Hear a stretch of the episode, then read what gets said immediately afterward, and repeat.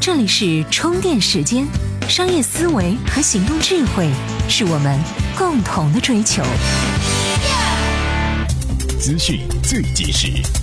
欢迎各位创业者，这里是充电时间，我们正在试运行。您在收听的过程中有任何的问题和改进建议，请在我们的微信公众账号中给提出。您的苛刻是我们进步的动力。外卖平台饿了么继二零一四年五月获得大众点评八千万美元的第一轮融资后，又于近日完成了新一轮融资，此次融资规模达到了数亿美元。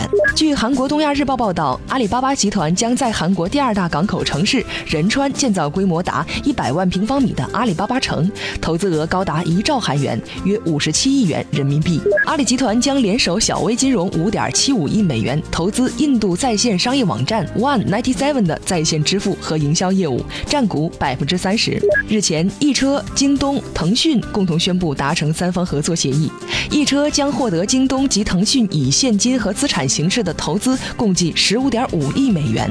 京东成为易车第一大股东，并获得易车网董事会的一个席。位，北京已开展路灯充电桩改造试点，通过路灯节能改造后节电容量，支持电动汽车充电。路灯加充电桩模式有望解决限制电动汽车普及的充电难题。如何关注充电时间的微信公众账号呢？请在微信首页的搜索框内搜索“充电时间”四个字，就可以找到加微的我们了。TMT 创业者频道致力于帮助 TMT 领域的创业者把握时代脉搏。接下来是今天的各项干货。专属于创业者的行动力量和商业参考，充电时间 TMT 创业者频道，观点最吐槽。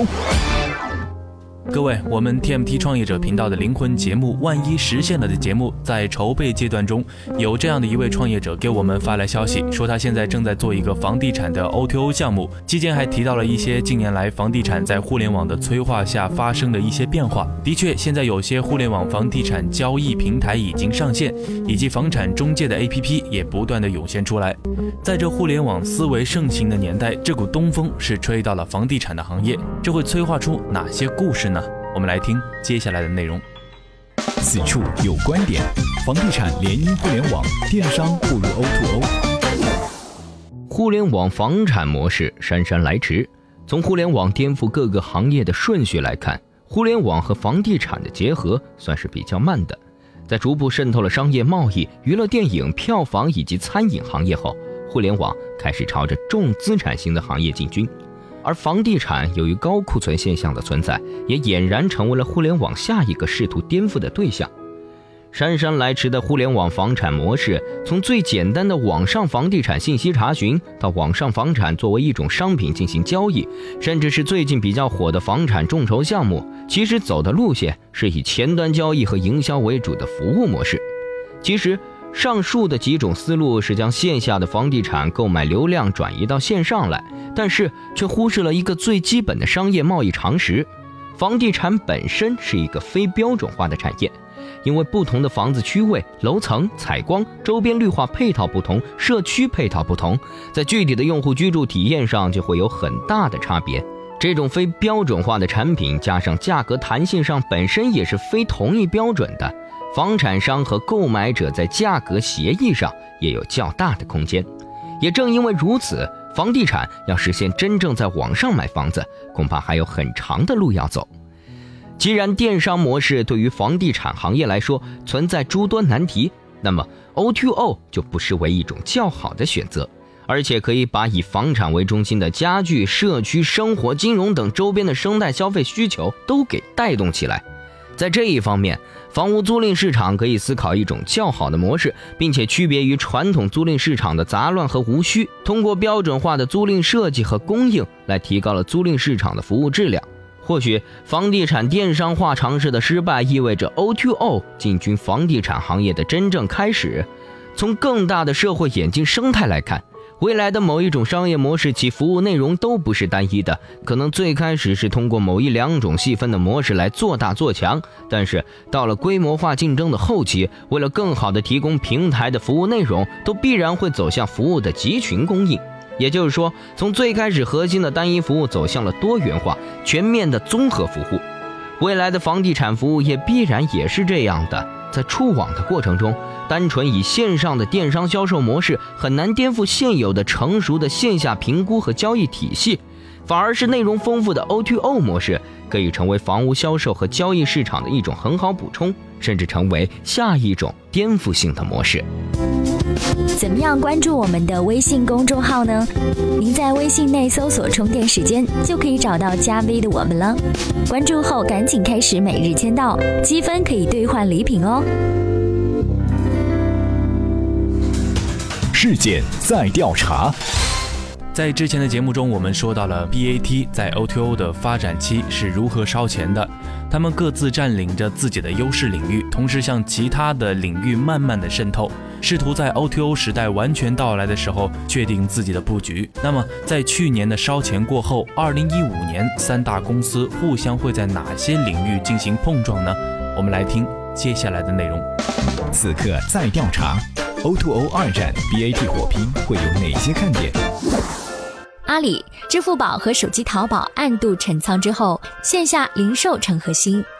阿里在二零一四年玩得非常聪明，手机淘宝和支付宝钱包这两款应用在二零一四年底已经从数据上证明了自己。在双十二期间，腾讯不再与阿里继续进行补贴大战，也说明阿里取得了阶段性胜利。不过，阿里非零售型 O2O 业务却并未获得成功。马上淘战略并未让所有商品包装上都挂满二维码，淘点点也没有能够在外卖市场再造一个淘宝，而阿里二零一四年推出了独立旅游品牌去啊也才刚刚上线。基于这些，可以认为。阿里二零一五年 O2O 最重要的看点在于零售电商的 O2O，让传统的线下交易更多的通过支付宝进行。越来越多的便利店、商超、连锁药店会支持支付宝。做买卖是阿里二零一五年最大看点，做服务将不会是阿里的重心。百度线上疏导，线下差异化突围，连接街区级商户。二零一四年，百度在 O2O 的布局最值得关注的就是推出了直达号。我们可以把直达号的定位理解为微信公众平台或者支付宝服务窗。不过，它在获取新用户、留存老用户上有着先天优势，可以基于搜索技术将模糊需求转换为订单，实现拉新。还可以利用有着大数据支持的 CRM 系统，帮助商户获得更多回头客。在基础设施能力完备、布局完善之后。二零一五年，百度会从服务层面、应用层面与阿里和腾讯展开竞争。阿里重心是做零售，不会与百度有太激烈的碰撞。而旅游、医疗、团购、票务、餐饮等等是百度本身便擅长的领域。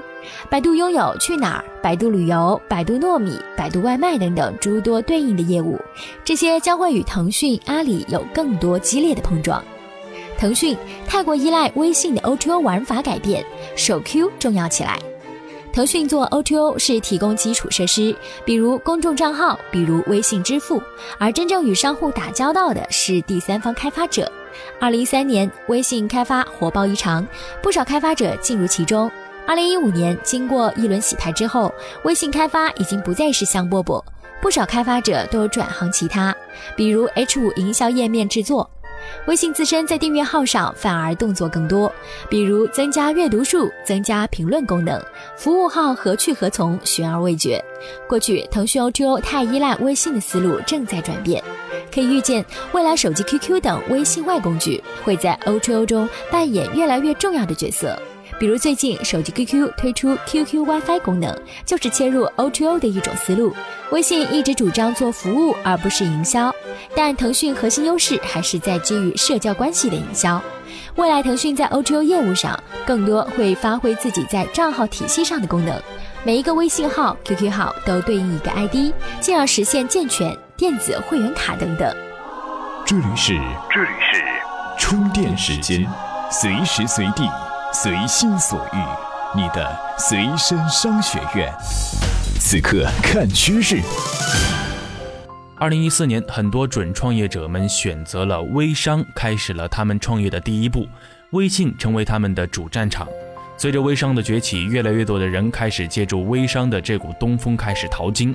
我们知道，商业都遵循着二八定律，当然微商也不例外。那么，微商会走向何处呢？微商该如何更好的发展呢？微信又会如何管理这帮朋友圈们的商人呢？各位做微商的朋友们，接下来的内容可要听好了。此处看趋势，二零一五微信会怎样看待微商？第一种情形，朋友圈微商会遭清洗。在最新的一次演讲中，张小龙提到，我们希望鼓励有价值的服务。对一些内容，大家也会发现，我们平台会采取一些比较严格的措施来控制它。譬如说，各种诱导类的，诱导用户去分享朋友圈的。如果对号入座的话，朋友圈微商肯定首当其冲，各种刷屏，各种售假层出不穷。这也暗示着微信开始清理朋友圈微商了。第二种情形，微信将大力扶持拍拍网作为微信重点发展对象。拍拍网是腾讯、京东联姻后力推的重点，可以说是战略性产品。依靠微信给予的一级入口和超级流量背景，拍拍将直击淘宝。第三种情形，服务号朋友圈会成为 C to C 微商的主战场。微信成为第一大社交工具之后，不论是官方还是用户。借助微信探索商业化的方式从未间断过。不过讨论来讨论去，还是发觉服务号和朋友圈的价值最大。原因是前者可以帮助商家进行用户沉淀，后者可以带来口碑传播。不论是已经 IPO 的微博还是陌陌，在用户粘性上无法与微信抗衡。朋友圈会成为微商营销的最佳方式。第四种，朋友圈订阅号、服务号会迎来变革。之前有消息爆料说，订阅号和服务号将会合并。不谈消息的真假，去中心化的微信不可能做到这一点。微信最忌讳的是破坏用户体验。倘若真如此，相信有很多订阅号和服务号将会被取关。朋友圈、订阅号、服务号是微信商业化的三把利剑。一度传说的微信将为商家开发与朋友圈并列的购物圈的说法，似乎很有可能实现。微商一直以来都是在争议中前行，那微商会不会成为移动互联网中除广告、游戏之外的另一种盈利模式呢？现在看来似乎充满着不确定性。不过也正是由于这种不确定性，微商或许在未来会有更多的成长空间。这里是充电时间 TMT 创业者频道，本频道为广大的 TMT 领域的创业者服务。